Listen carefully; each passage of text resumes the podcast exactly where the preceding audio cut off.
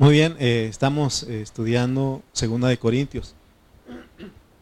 Vamos a leer Segunda de Corintios 4, versículos 1 al 4.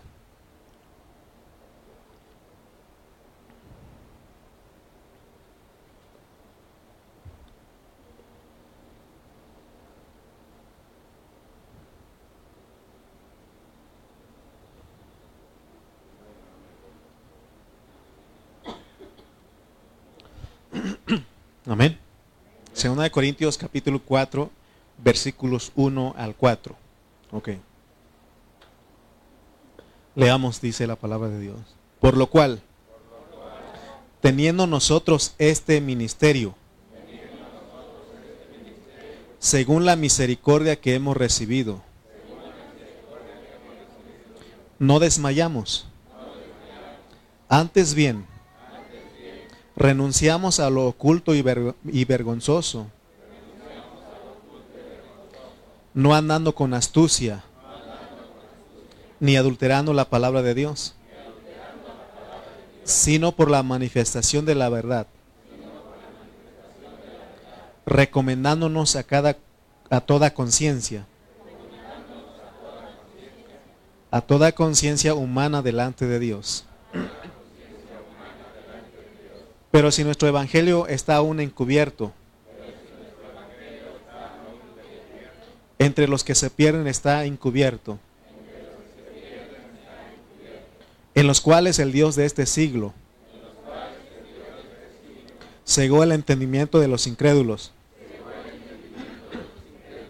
para que no les resplandezca la luz del Evangelio de la gloria de Cristo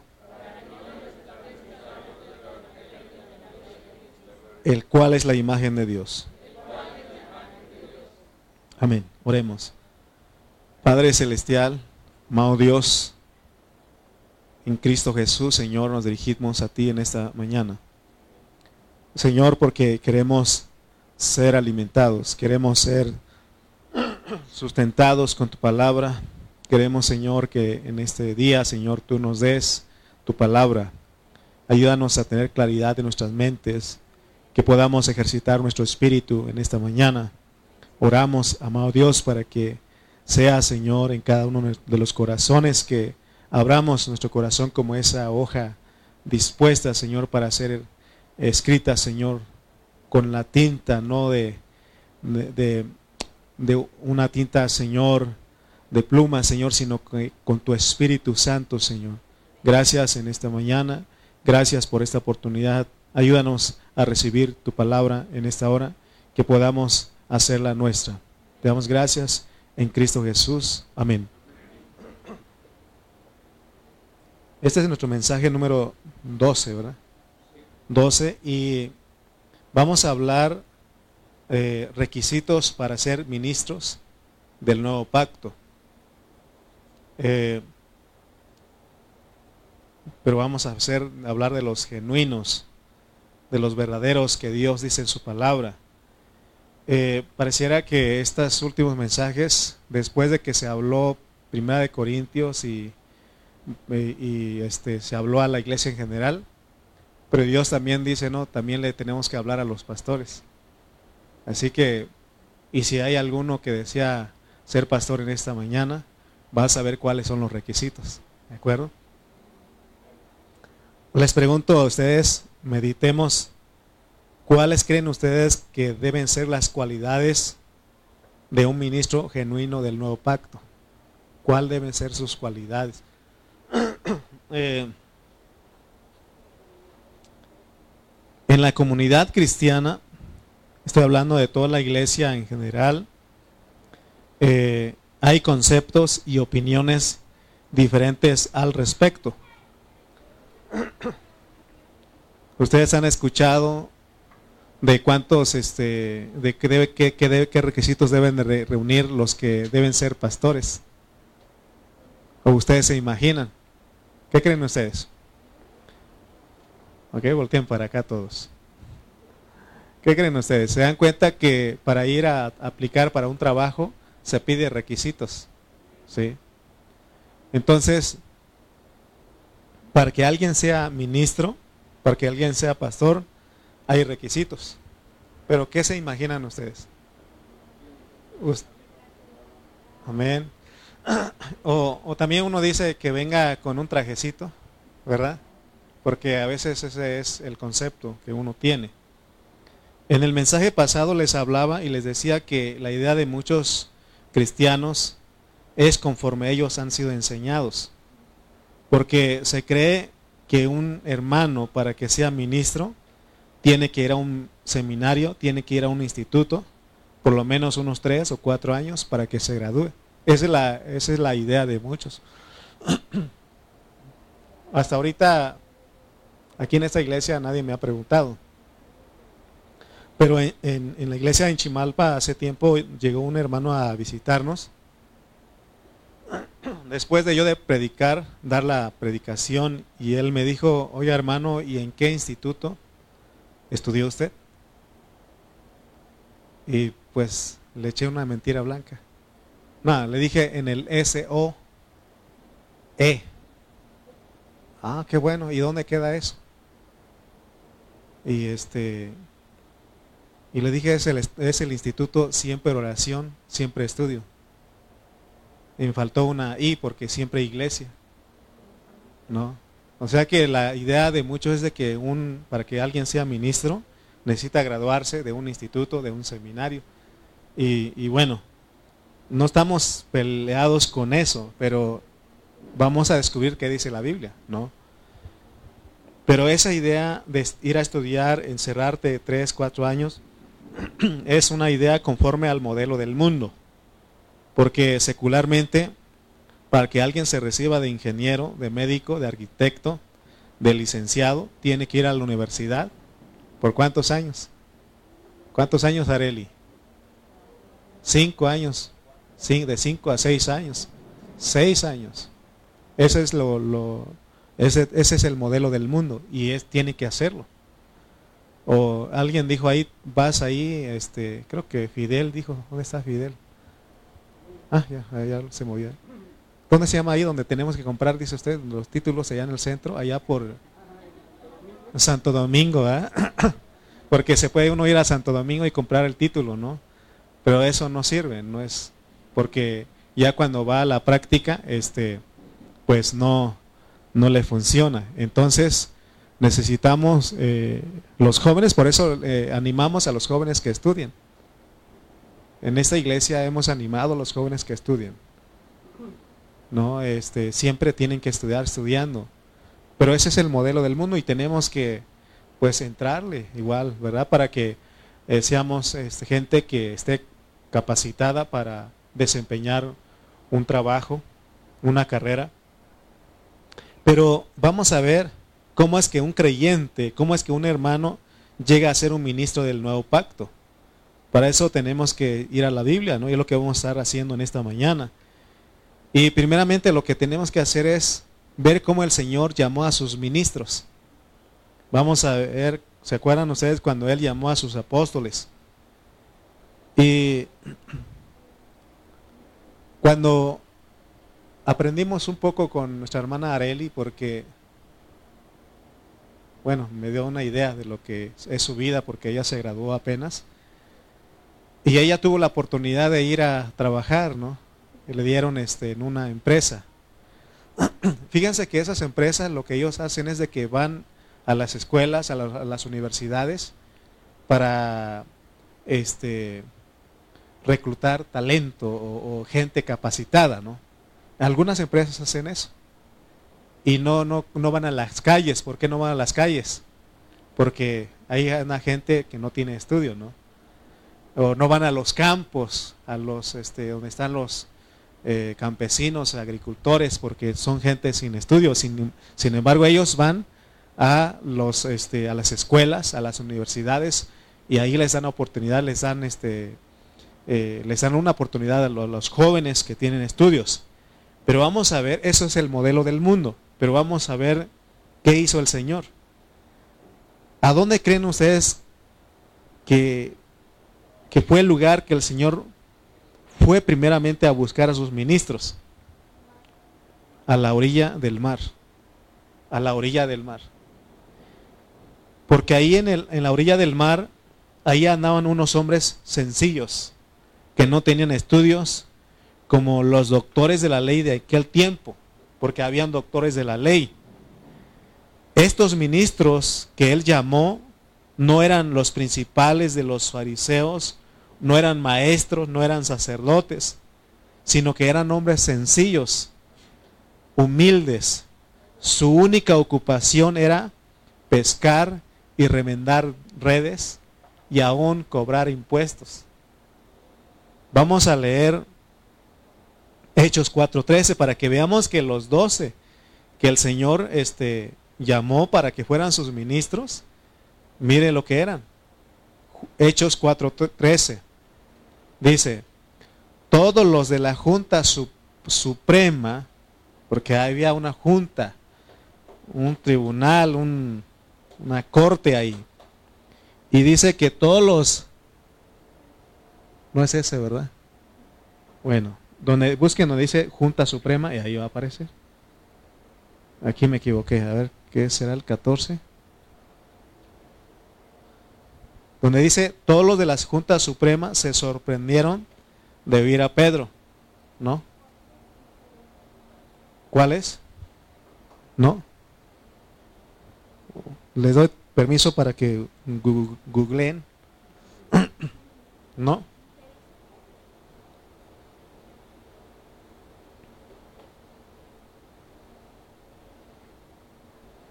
Nadie.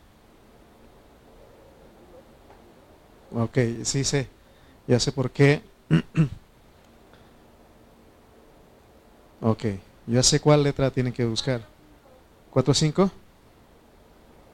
A ver. Cinco, póngale. Ok.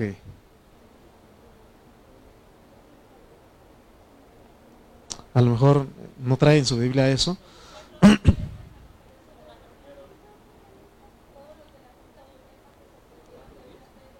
Sí, ese es. Sí. Entonces, este, ¿cuál es el versículo? 4.13. 4.13. Ok, entonces es que no puse la versión. Ok, aquí dice, entonces viendo el denuedo de Pedro y de Juan, y sabiendo que eran hombres sin letras y del vulgo, se maravillaban y le reconocían que habían estado con Jesús. Otra versión, como dice mi hermana, dice, todos los de la Junta Suprema se sorprendieron de oír a Pedro y a Juan hablar sin ningún temor, a pesar de que eran qué? Hombres sencillos y de poca educación. Por lo menos sabían leer, por lo menos sabían escribir. Pero ellos eran de poca educación, sin letra, dice. Ok, entonces, vamos a volver a la escena, a la escena de, Mateo 4, 18, 22. Les dije que dónde fue él a buscar a sus ministros. Él no fue al templo, ni a la Suprema Corte, ni a los este a las escuelas que tenían este, en aquel tiempo, porque había universidades en ese tiempo. Dice Mateo 4, 18 al 22. Dice, Andando Jesús junto al mar de Galilea, vio a dos hermanos, Simón llamado Pedro y Andrés su hermano. ¿Qué estaban haciendo estos? Dice que echaban la red en el mar porque eran pescadores. Fíjense, hermano. Ellos estaban estudiando, estaban preparándose en la universidad, ¿no? Y les dijo, versículo 19, y les dijo, venid en pos de mí y yo os haré pescadores de hombres. Ellos entonces, dejando al instante las redes, le siguieron. Pasando de allí, vio a otros dos hermanos, Jacobo hijo de Zebedeo y Juan su hermano, en la barca con Zebedeo su padre, que remendaban sus redes y los llamó. Estaban otros dos hermanos. ¿Qué estaban haciendo ellos? Remendando las redes. Y ellos, dejando al instante la barca y a su padre, le siguieron. Vamos a ir a Mateo 9:9.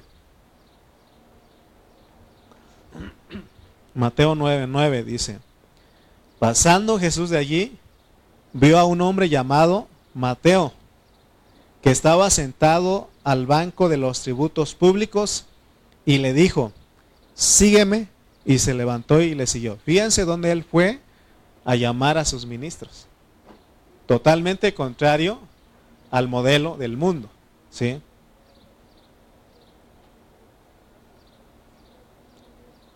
Esto, este modelo del mundo ha entrado en la iglesia a tal grado que eh, se quiere adoptar o se ha adoptado. Por ejemplo, ayer estábamos en, una, una junta con los pastores y, había un hermano que decía, hermano, es que necesitamos saber este, dar una enseñanza a cada grupo en la iglesia porque hay niños, hay preadolescentes, adolescentes, jóvenes, jóvenes adultos y así, ¿no? Imagínense, hermano, cómo tendríamos que tener un lugar y los, y los lugares adecuados para todo eso. Pero si dan cuenta que en la Biblia no van a encontrar ustedes donde dice que hay clase de niños, clase de jóvenes, clase de jóvenes adultos. No hay. Porque el que se encarga de escribir es el Espíritu Santo. Y eso es lo que han olvidado muchos cristianos. Y ayer ellos estaban debatiendo sobre, no es que, y otros, no es que Dios habla universalmente y todo eso.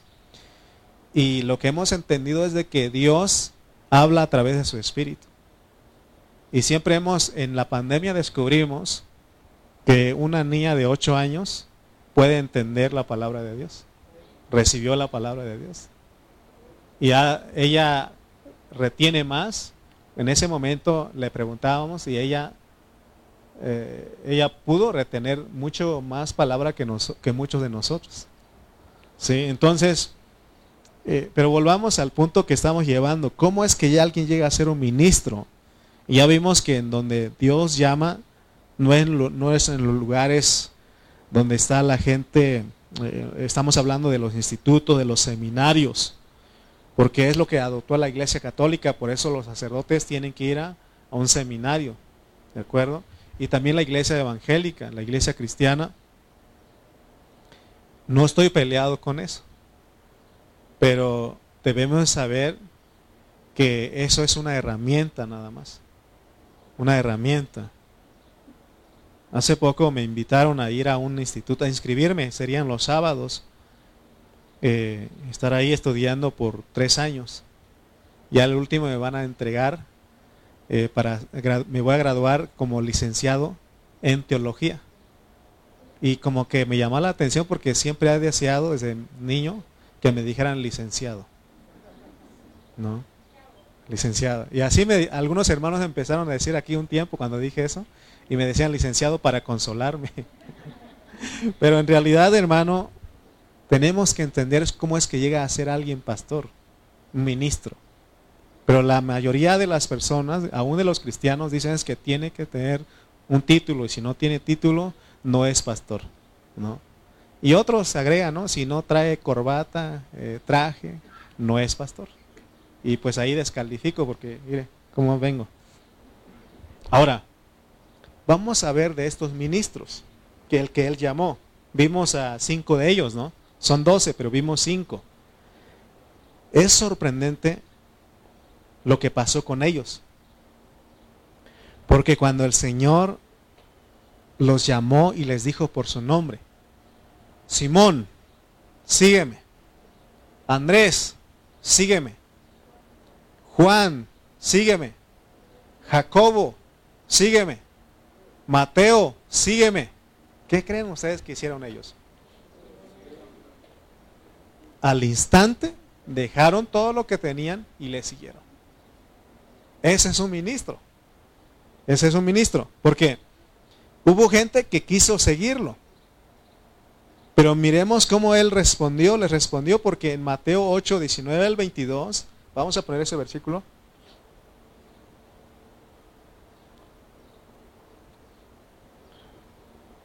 Mateo 8, 19 al 22.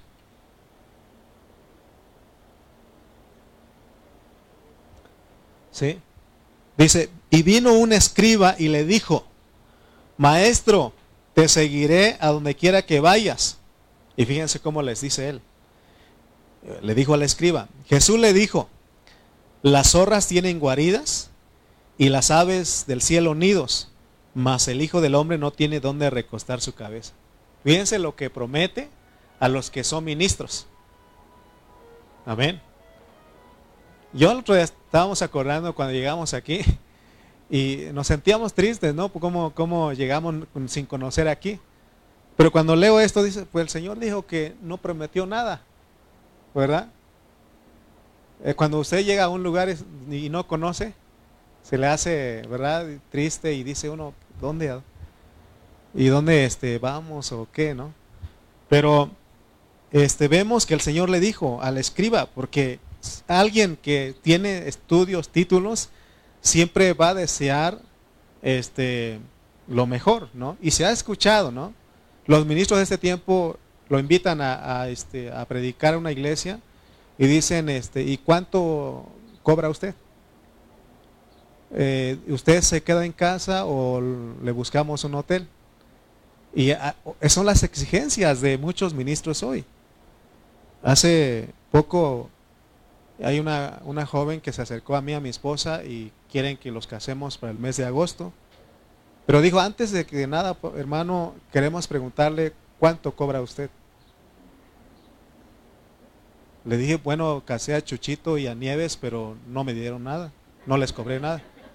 Y empecé a hacer, ¿no? O sea, o sea, porque no estamos para cobrar, ¿no? ¿A quién más casé, no? Y así, ah, a Rubén y a Laura, pues no les cobramos porque no cobramos, ¿no?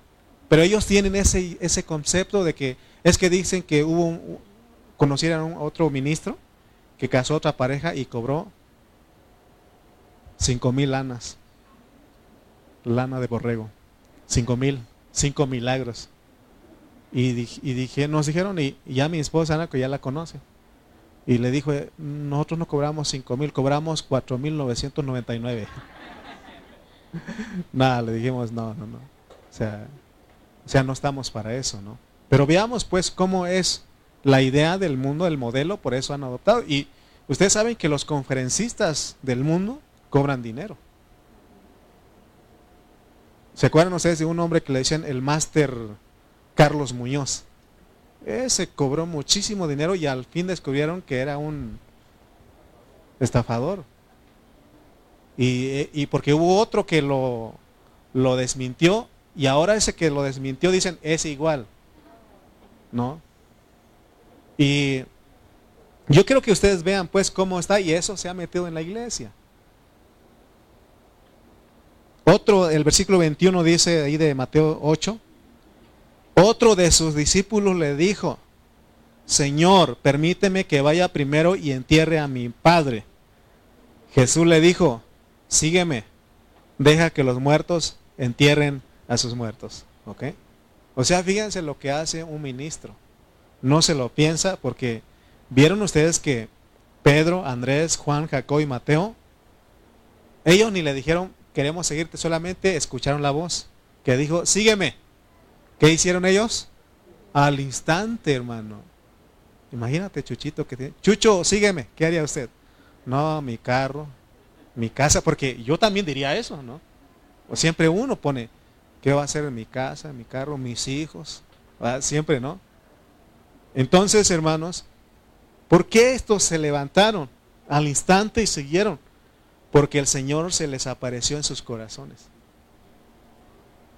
Es la única respuesta a esto, hermano, porque, y es lo que está pasando hoy día con los ministros, cuando Dios se les aparece en su corazón, dejan todo, dejan padre, madre, familiares, herencia, todo, y a seguir al Señor.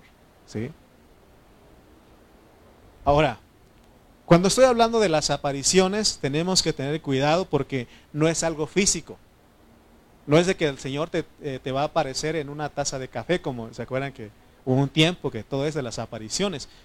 Y eso, ¿se acuerdan ustedes que al inicio en la conquista de México, la Iglesia Católica tuvo que inventar algo para engañar a muchos nativos mexicanos.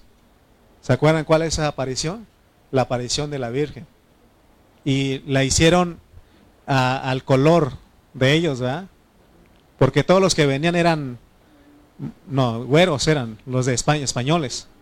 Los que venían eran, este, y el, el que presentaban a ellos era un dios güero, pero con ojos verdes, pero llegaron aquí y dicen, no, es que ese no es nuestro Dios porque nos parecemos a Él. Entonces tuvieron que hacer una virgen morena. ¿Para qué? Ellos creyeran, ¿no? Entonces, siempre tenemos que tener cuidado porque en la verdad, cada vez que venga la verdad, va a venir acompañado de la mentira, de la falsedad.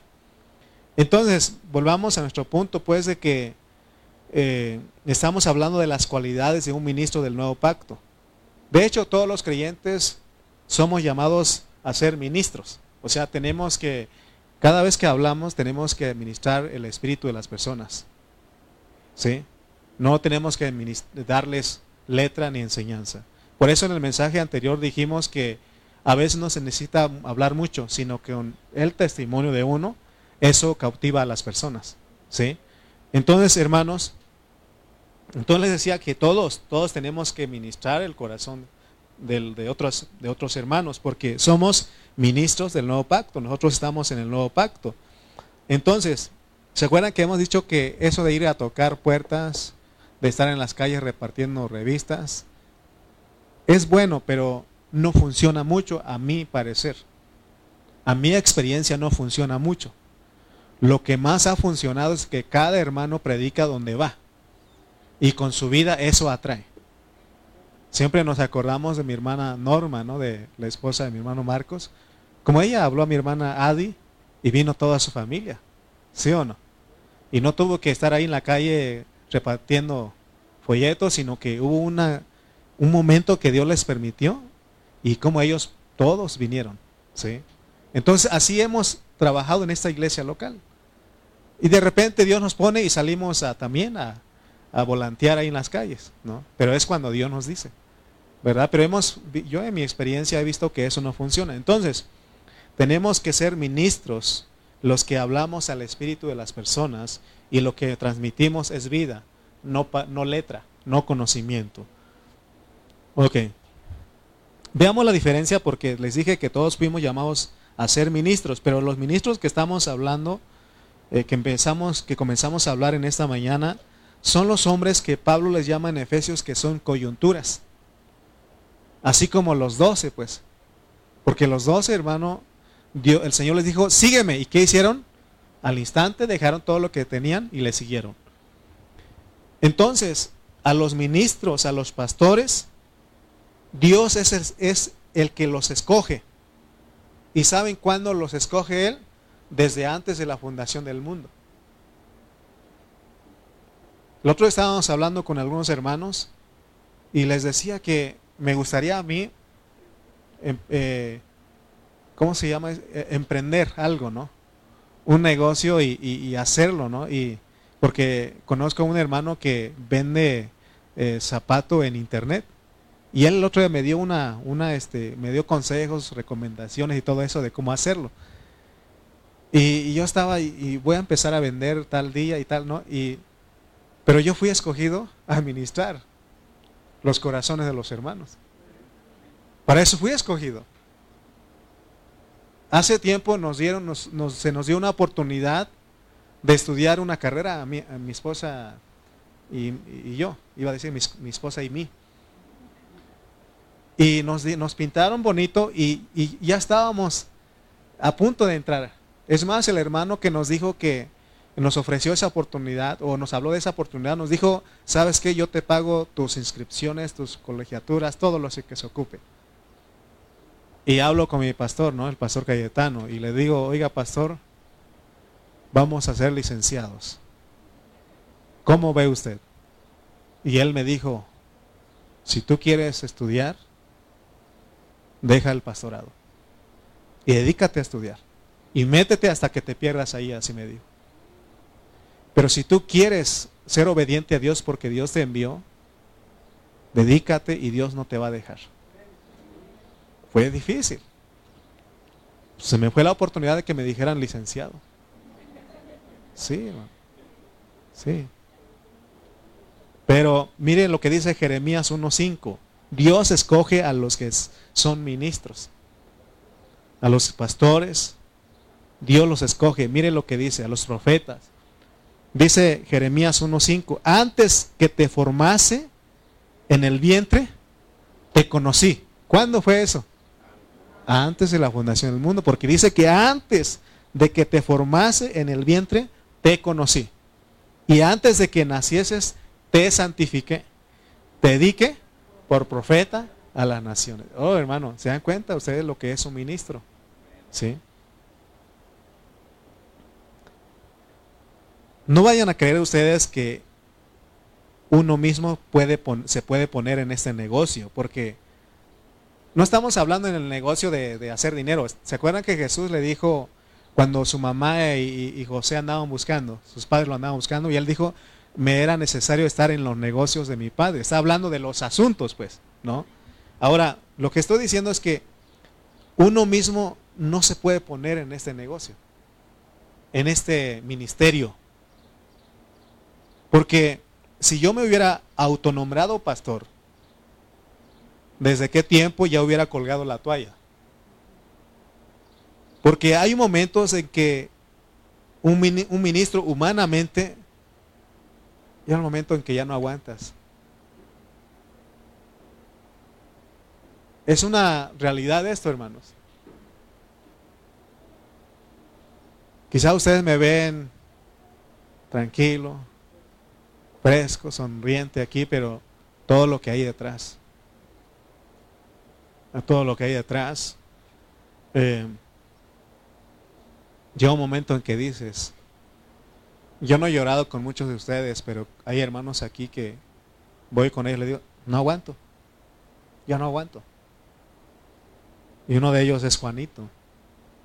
Él puede decir, algunas ocasiones he ido con él y digo, ¿sabes qué? Ya no puedo, hermano. Difícil. Es difícil este, porque yo antes creía que mi pastor se paraba aquí a predicar una hora, se, lo, se vestía de traje, saludaba a los hermanos y se iba a casa. No, dije, qué bonito. Pero ya cuando uno está, es difícil. Es difícil porque ¿cuántos tiene usted en su casa? Y que usted como papá eh, dependen de usted y tiene que ver por ellos. Imagínate cuántos tengo. ¿Cuántos hermanos tenemos? Cuando eran poquitos, estaba bonito. Mientras más crece, más crece. Pero también hay hermanos que están creciendo. Y que están madurando y esos dice, hermano, cuente conmigo. Yo estoy con usted. ¿En qué lo puedo ayudar? Unos me dicen materia dispuesto. Cuente con ello. Oh, se escucha bonito eso. Hermano, puede usted hacer cuente con ello. ¿Sabe contar? Cuente conmigo. Oh, hermano, eso es bonito, ¿no? Pero bueno, vamos a ir porque si no voy a llorar y no vine. No, aquí no está escrito porque antes ponía yo llorar. Ahora no está, ok. Pero sí llega un momento que usted dice, difícil, ¿no? Pero como no me puse yo, Dios es el que me puso, el que me escogió, entonces Él es el que viene y nos fortalece y nos da el poder para ejercer el ministerio. Porque Dios es el que da el llamamiento, pues. Por eso le digo, si alguien quiere ser, más bien, si alguien ya lo escogió de aquí entre ustedes, Dios lo va a capacitar o él ya lo capacitó. Entonces estamos queriendo saber cuáles son los requisitos para que alguien llegue a ser un ministro efectivo, porque alguien puede ser ministro pero no ser efectivo. Entonces la Biblia dedica varios capítulos aquí en Segunda de Corintios para que nosotros entendamos cuáles son las cualidades de un ministro del nuevo pacto. Antes que todo, los ministros, vamos a ver un primer requisito. Los ministros tenemos que ser personas que están constituidos, que están constituidas del Evangelio. Vamos a leer 1 Timoteo 4:13. ¿Cuántos se acuerdan que Timoteo llegó a ser un, un pastor?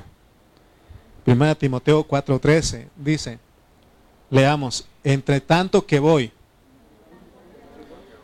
Entre tanto que voy, ocúpate en la lectura, la exhortación y la enseñanza. O sea que Dios no puede poner de pastor a alguien que sea descuidado en el estudio de la palabra. Es decir, a alguien que no, se, que no le gusta ocuparse en la palabra. Necesitamos ocuparnos en la palabra los ministros. Y por experiencia puedo decir que un ministro va siendo más y más efectivo conforme va creciendo en la vida de Cristo. Su hermana Elena está en Estados Unidos, pero ella cuando llegó aquí, en la segunda reunión me dijo, Dios lo ha madurado usted un poco. Así lo dijo. Y, yo creo porque mi conciencia también me dice. Entonces, eh, va uno siendo efectivo, pero en un inicio uno, como decimos, la riega. Uno comete errores. Pero como van pasando el tiempo, ya es diferente, ¿no? Entonces quiere decir que un ministro del nuevo pacto tiene que estar lleno de Cristo. ¿Se acuerdan que ustedes son cartas y yo soy carta también? Ustedes tienen que leer en mí y en ustedes otros tienen que leer. Yo también debo de leer en ustedes. Pero algunos creen que, que, que lo que el pastor debe impartir es conocimiento, doctrina. Pero nosotros no fuimos llamados para impartir eso. Si nosotros creemos que los ministros son para enseñar la Biblia como conocimiento, entonces nosotros no estamos muy claros del concepto de lo que es un ministro del nuevo pacto. Un ministro del nuevo pacto es un ministro del Espíritu, es aquel que transmite vida. Amén. El apóstol Pablo fue un ministro de Cristo. Él no buscó transmitir conocimiento a los hermanos, aunque él tenía conocimiento. Él tenía el conocimiento de la ley, porque él era un judío. Y dice él que él fue instruido a los pies de Gamaliel, él tuvo maestro. Lo contrario de Pablo, a Pedro y todos los apóstoles. Él sí tuvo estudio. Pero Pablo llegó un momento en que dijo, todo esto lo tengo por basura por el excelente conocimiento de Cristo. Por eso todos nuestros jóvenes que están estudiando, ellos deben, les decimos que tienen que estudiar, les animamos que se gradúen, que se tomen, estudien una carrera, que se preparen. Pero cuando, cuando ellos se gradúen tienen que decir, esto es basura por el conocimiento, por el excelente conocimiento de Cristo Jesús. Porque eso se va a acabar. Un día se te va a acabar.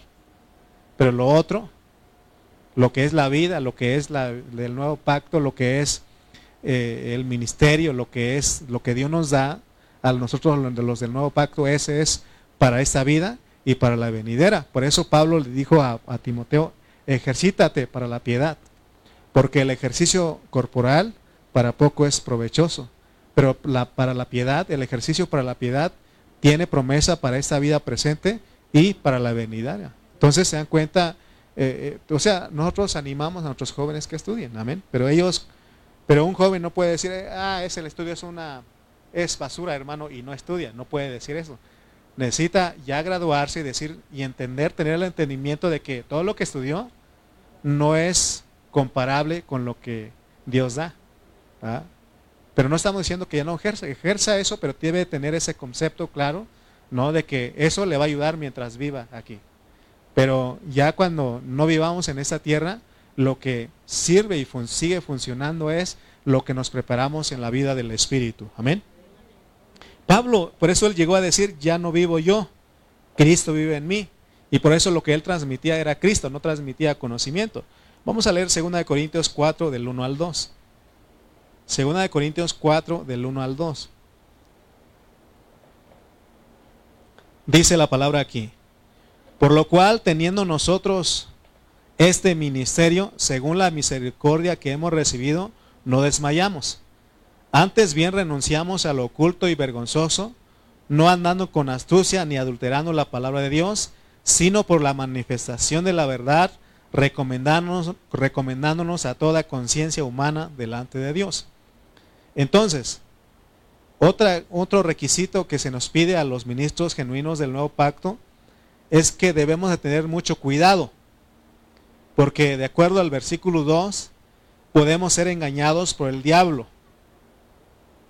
Porque dice el versículo 2, la parte B, dice, no andando con astucia ni adulterando la palabra de Dios. O sea, podemos caer, ser engañados y andar con astucia con ustedes y aún adulterando la palabra de Dios. O sea que un ministro puede ser engañado y puede adulterar la palabra. ¿Qué es adulterar la palabra? Adulterar es falsear, es distorsionar, es alterar la palabra de Dios si no tenemos cuidado. Ayer un, un pastor, él predicaba y decía que, él decía, hermanos, yo no quiero que mi congregación me digan que yo soy un pastor buena onda. Yo quiero que me conozcan como un pastor que da la palabra como es. Así debe de ser. Porque un pastor buena onda es aquel que habla cosas que no ofende a los hermanos, que no confronta, que no confronta a los hermanos. No ofendes, más bien que no confronta a los hermanos. Por ejemplo, si, si alguien está en pecado y no se habla del pecado, por con tal de no lastimarlo para que no se vaya de la congregación, entonces eso es adulterar la palabra.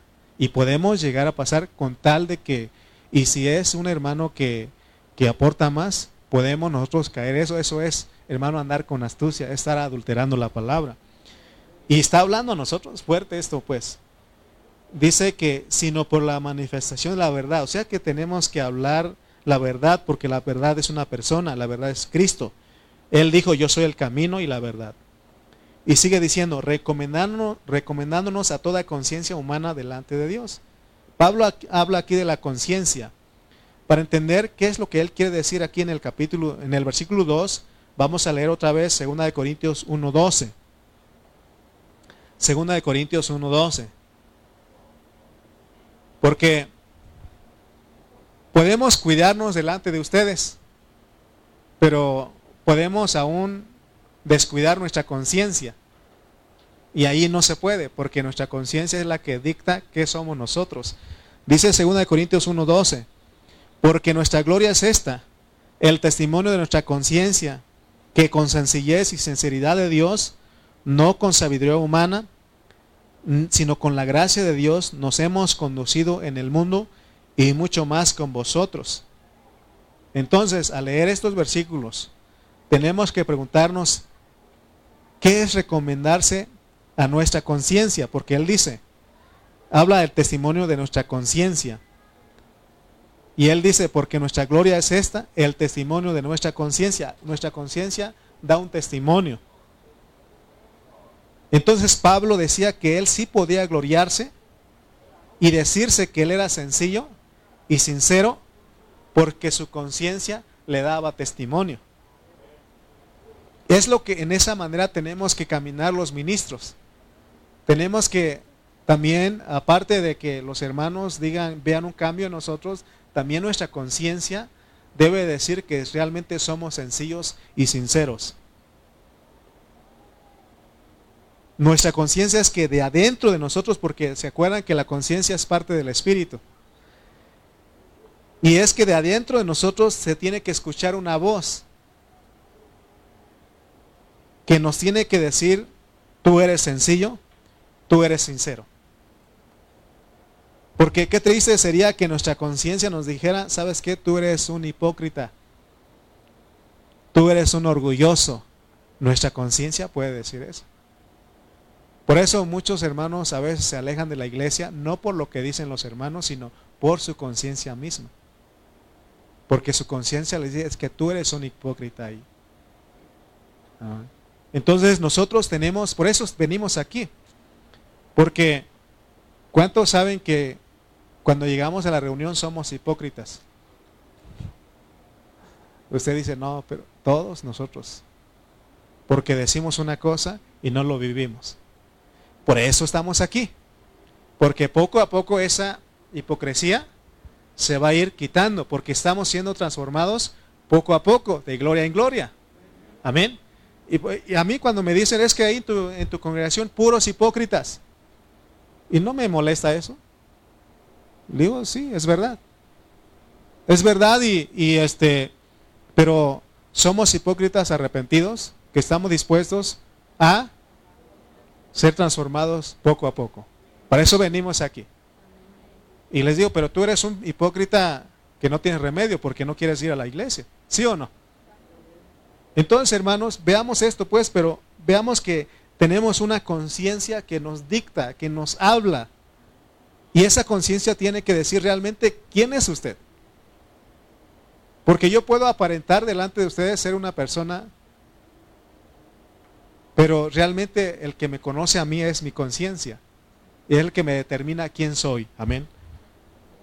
Y Pablo dice, porque nuestra gloria es esta, el testimonio de nuestra conciencia que con sencillez y sinceridad de Dios. O sea que Pablo aún va más allá, porque él dice que su, la sencillez y la sinceridad no era de él, sino de Dios.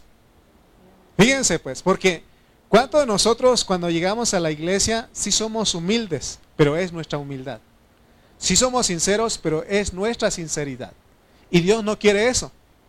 Lo que Él quiere que se forje en nosotros, que se forme en nosotros, es su humildad, su sinceridad, su sencillez. Amén. Entonces nuestra conciencia dice, ah, tú eres igual a Cristo. Porque vamos a hablar de otra, de otra cosa respecto a este punto mismo.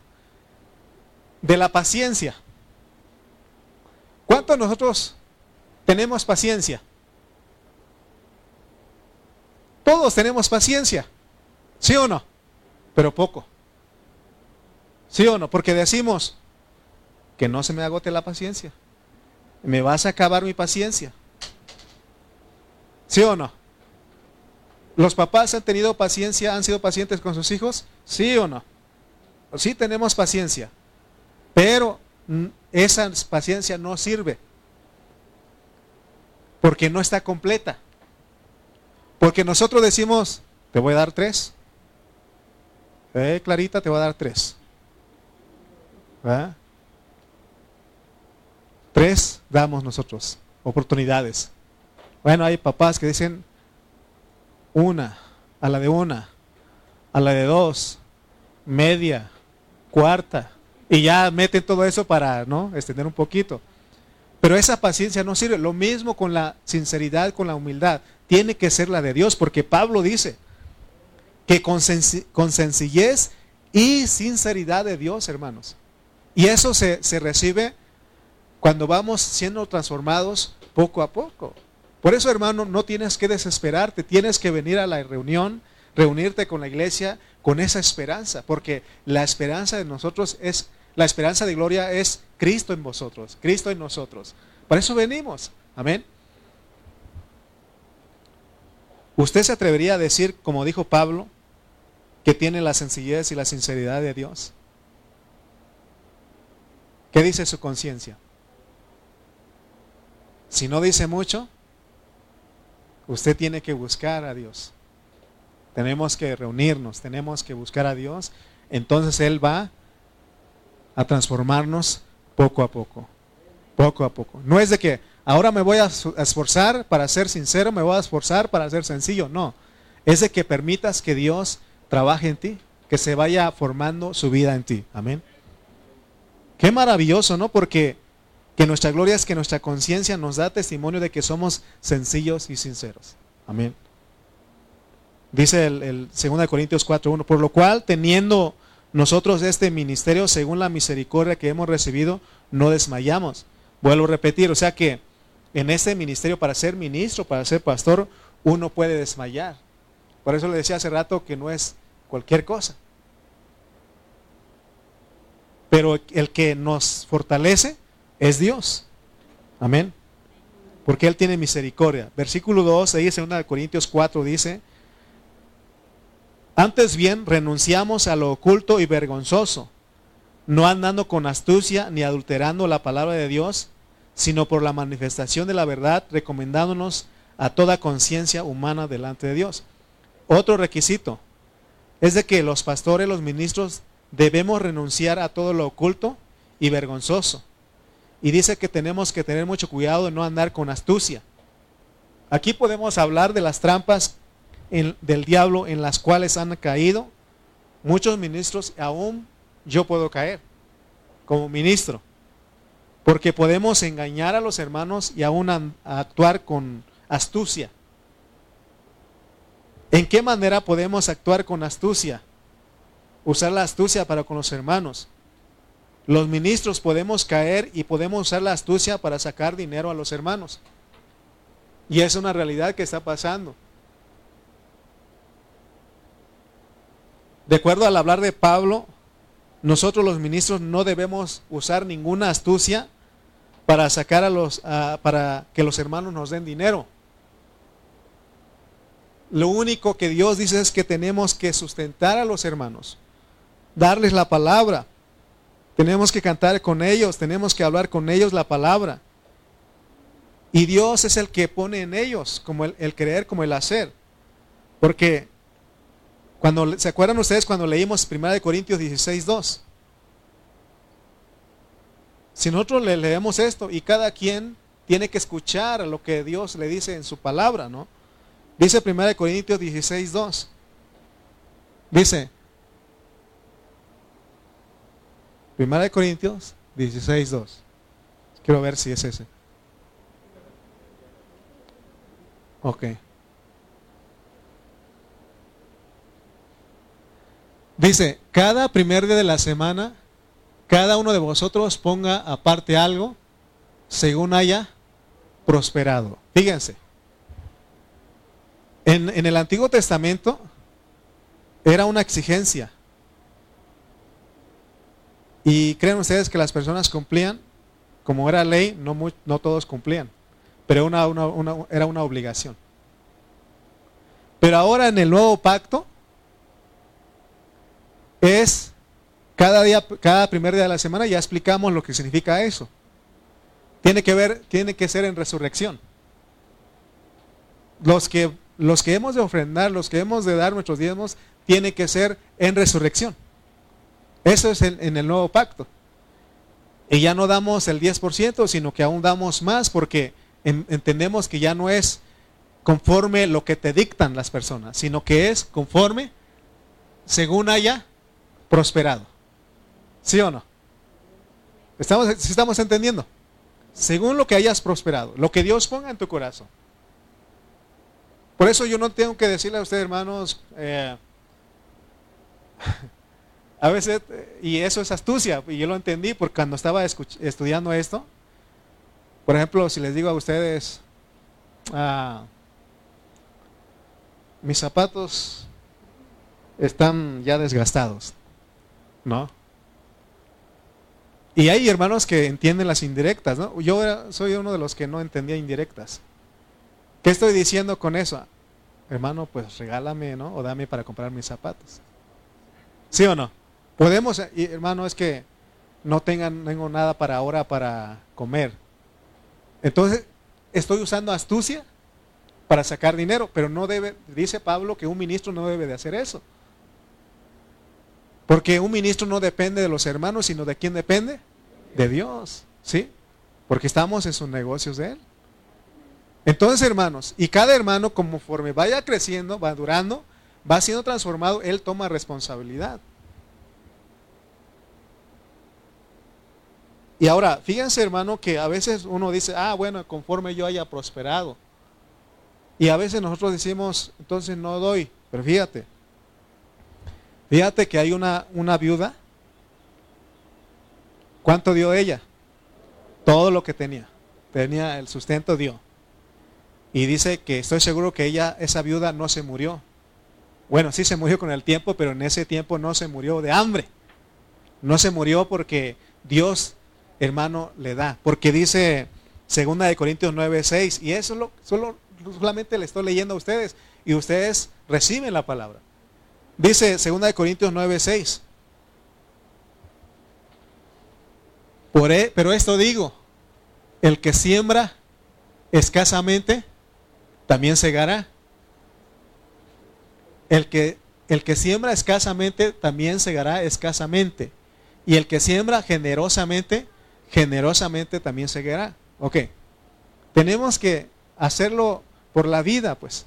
Los del nuevo pacto ya no tienen que decir, sino que hermano, conforme vamos creciendo, vamos madurando, nosotros tomamos responsabilidad.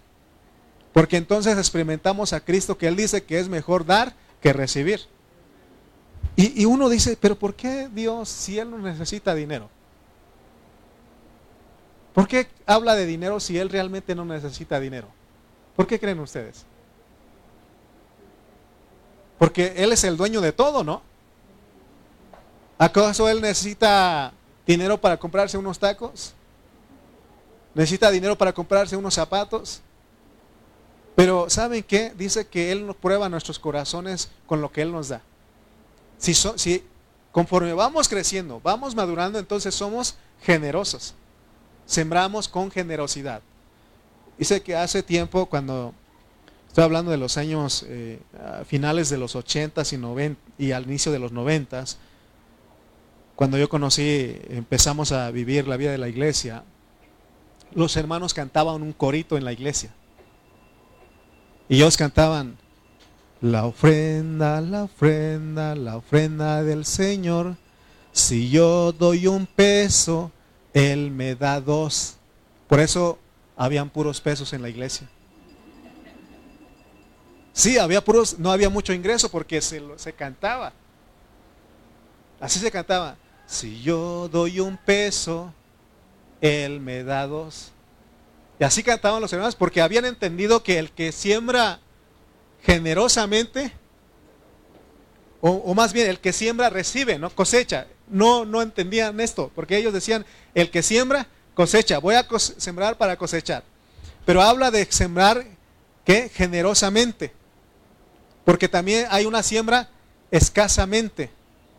Entonces, hay una versión que dice, acuérdense de esto, el que da poco, recibe poco. Y el que da mucho, recibe mucho. Entonces, hermanos, no con esto quiero presionarlos a ustedes porque no se trata de eso. ¿Sí? No se trata de que imponer, tienen que dar, no. Porque se enojan conmigo cuando les digo eso. Pero no es mi intención, hermano, porque yo ya entendí que yo dependo de Dios.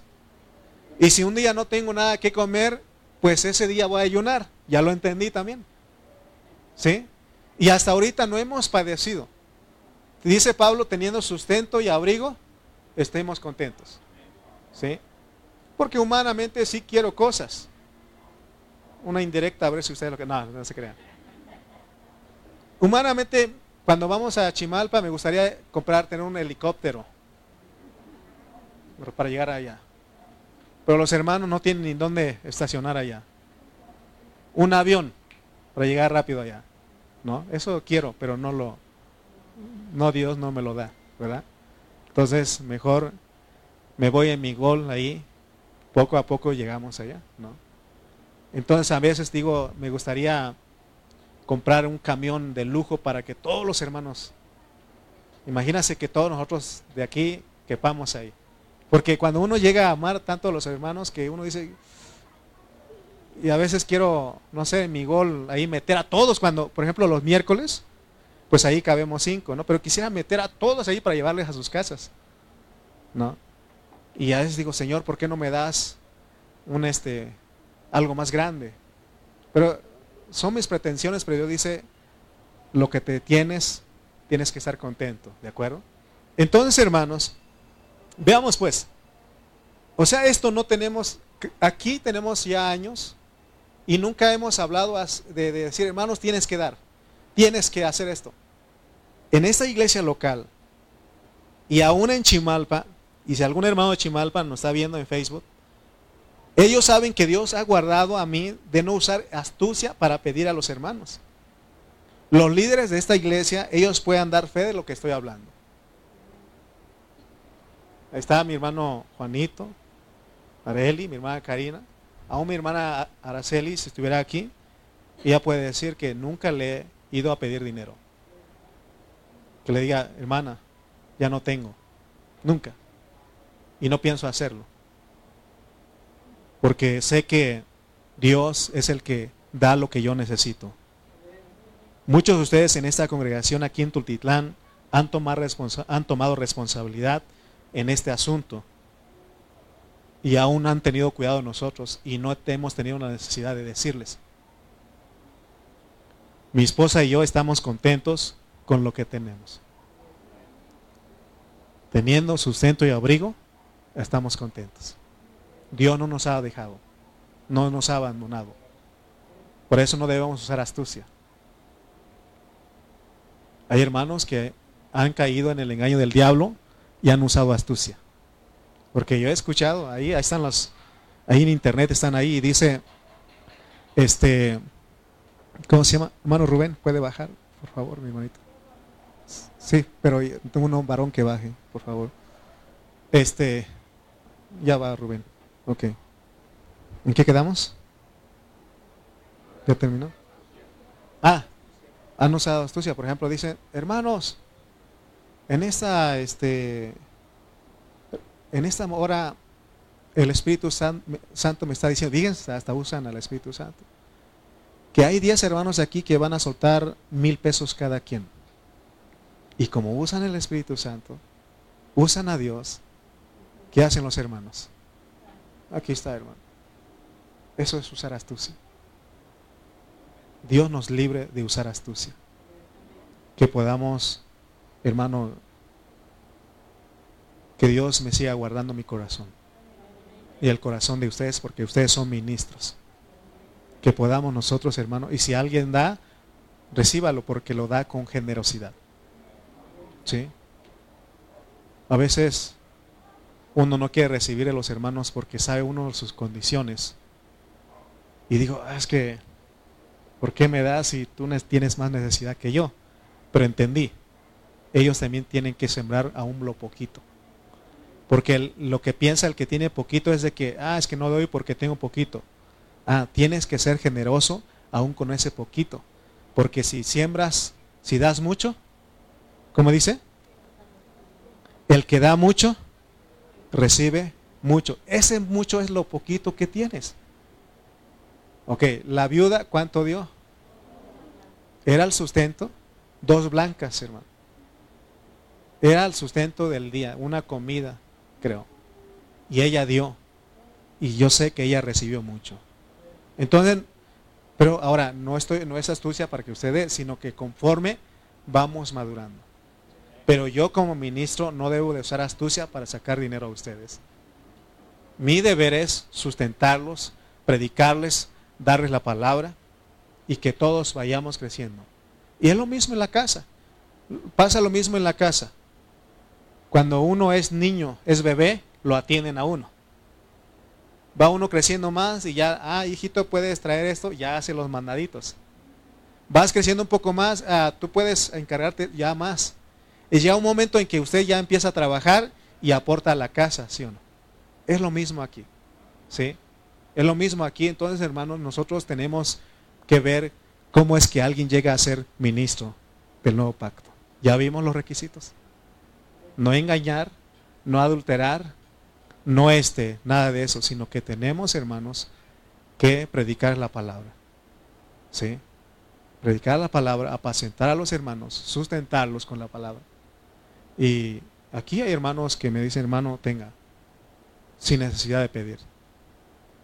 Se escucha feo, ¿no? Porque a veces uno es que llegan con un saludo de policía. Pero realmente hemos entendido que, ¿saben qué? Estaba estudiando esto y ahora muchos hermanos me han dado, pero ahora ¿saben qué? Les debo decir algo. Ustedes tráiganselo a Dios. Pongan en un sobre. Digan ofrenda para el pastor, lo que ustedes quieran. Pónganlo aquí en el, sobre, en el, en el lugar donde se pone. Entonces no me lo traen a mí, se lo traen a Dios, porque a Dios tiene que llegar primero. ¿Ok? Está bien, todos los que me han dado así, está bien, hicimos por un tiempo, pero ahora vamos a traerlo primero a Dios, porque Él decide si me lo dan a mí o no me lo dan. ¿Sí? Entonces todos, todos los que me han dado aparte, ahora traigamos, cuando se pase el momento, ahí pónganlo ustedes. ¿Sí? Les platico esto para terminar. Ya lo apagué para que. Por eso a veces aquí los músicos, les digo a los que pasan las, los del canastito, les digo, hermano, pase aquí porque también nosotros tenemos que sembrar, conforme hayamos prosperado. Bueno, están los jóvenes que ellos no trabajan y por supuesto que ellos no, este, no tienen mucho, pero eh, aún Dios los ha tocado y ellos dan lo poquito que ellos sienten que Dios les tiene que decir, porque pasó una, una situación. Cuando yo estaba en la, alabanza, no era aquí, estaba en la alabanza y lo que yo hacía todo el tiempo era sacaba mi ofrenda, mis diezmos. Antes de empezar la reunión estaba la canacita y yo lo ponía. Pero los hermanos no lo veían. Y hubo un hermano que dijo una, una ocasión, me dijo a mí, qué a gusto los de la alabanza que no dan sus ofrendas ni dan sus diezmos me gustaría ser parte de la alabanza porque yo no doy mis diezmos ni mis ofrendas. Así dijo. Y bueno, no dijo de todo, sino que me estaba diciendo a mí porque, pues sí, él veía que yo ponía. Porque yo ponía, pero antes de que empezara, antes de que se recogieran.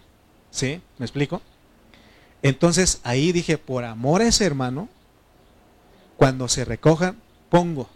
No es para que yo sea visto, no, no sino por amor al hermano, porque él piensa, está, yo lo hacía pecar porque como no me veía a mí, entonces él decía, qué a gusto el de la alabanza, que no da nada. Ok, recuerden pues que no estoy usando astucia, pero tenemos que hacer algo esto así, porque eh, anteriormente todos los hermanos, por la pandemia también pasó que, eh, dicen, pastor, ven, tenga, tenga, está bien, pero ahora vamos a hacer esto por amor, ¿de acuerdo? Cuando se pase, si usted tiene generosidad y Dios le indica que tiene que hacerlo, hágalo. Porque aquí no es una ley. Porque no estamos en el antiguo pacto. Ahora estamos qué? En el nuevo pacto. Y somos dirigidos por el Espíritu. Somos guiados por el Espíritu. Entonces yo no tengo ninguna, no debo tener ninguna intención de usar astucia para sacar dinero a ustedes. Que Dios me libre que Dios siga guardando mi corazón y que Dios siga guardando a todos nosotros. Porque yo voy a dar un día cuenta de todo. ¿Sí? Entonces, horrenda cosa es caer en manos del Dios vivo. Amén. ¿Estamos de acuerdo todos? ¿Sí? Entonces vamos con eso y, vamos a, este, orar para, para cerrar este mensaje y vamos a celebrar la Santa Cena. Me extendí un poquito hoy porque no me acordaba que mi esposa ya había llegado. Es que fue al doctor, la fue llevar y le dije, me voy a extender un poco para que tú alcances a llegar. Y que me quedé con esa idea. Les prometo que el próximo domingo voy a ser más breve. ¿Sí? Bueno, pónganse de pie, por favor. Ya entendimos, ¿no? Lo que es, son las cualidades de un ministro del nuevo pacto. ¿Ok? Que tiene que ocuparse en la palabra, la lectura, no tiene que este, usar astucia, no tiene que adulterar ni engañar. ¿Ok? Ya en el siguiente mensaje seguimos hablando. Padre Celestial, te damos gracias en esta hora porque, Señor, nos permites venir a este lugar a escucharte. Gracias por la vida de mis hermanos porque nos estás purificando. Ayúdame, Señor, a no ser un ministro fraudulento, un ministro, Señor, que usa astucia para engañar a mis hermanos, ni adulterar tu palabra. Líbranos, Padre. Que sea tu palabra pura, Señor, la que estemos dando aquí. Señor, gracias por mis hermanos, porque ellos estamos madurando, estamos creciendo. Y nuestra conciencia dice que somos sinceros y somos humildes. Pero esta sinceridad, esa humildad es tuya, Señor. Gracias en esta mañana. Gracias por cada hermano y gracias por tu palabra. En el nombre de Cristo Jesús. Amén.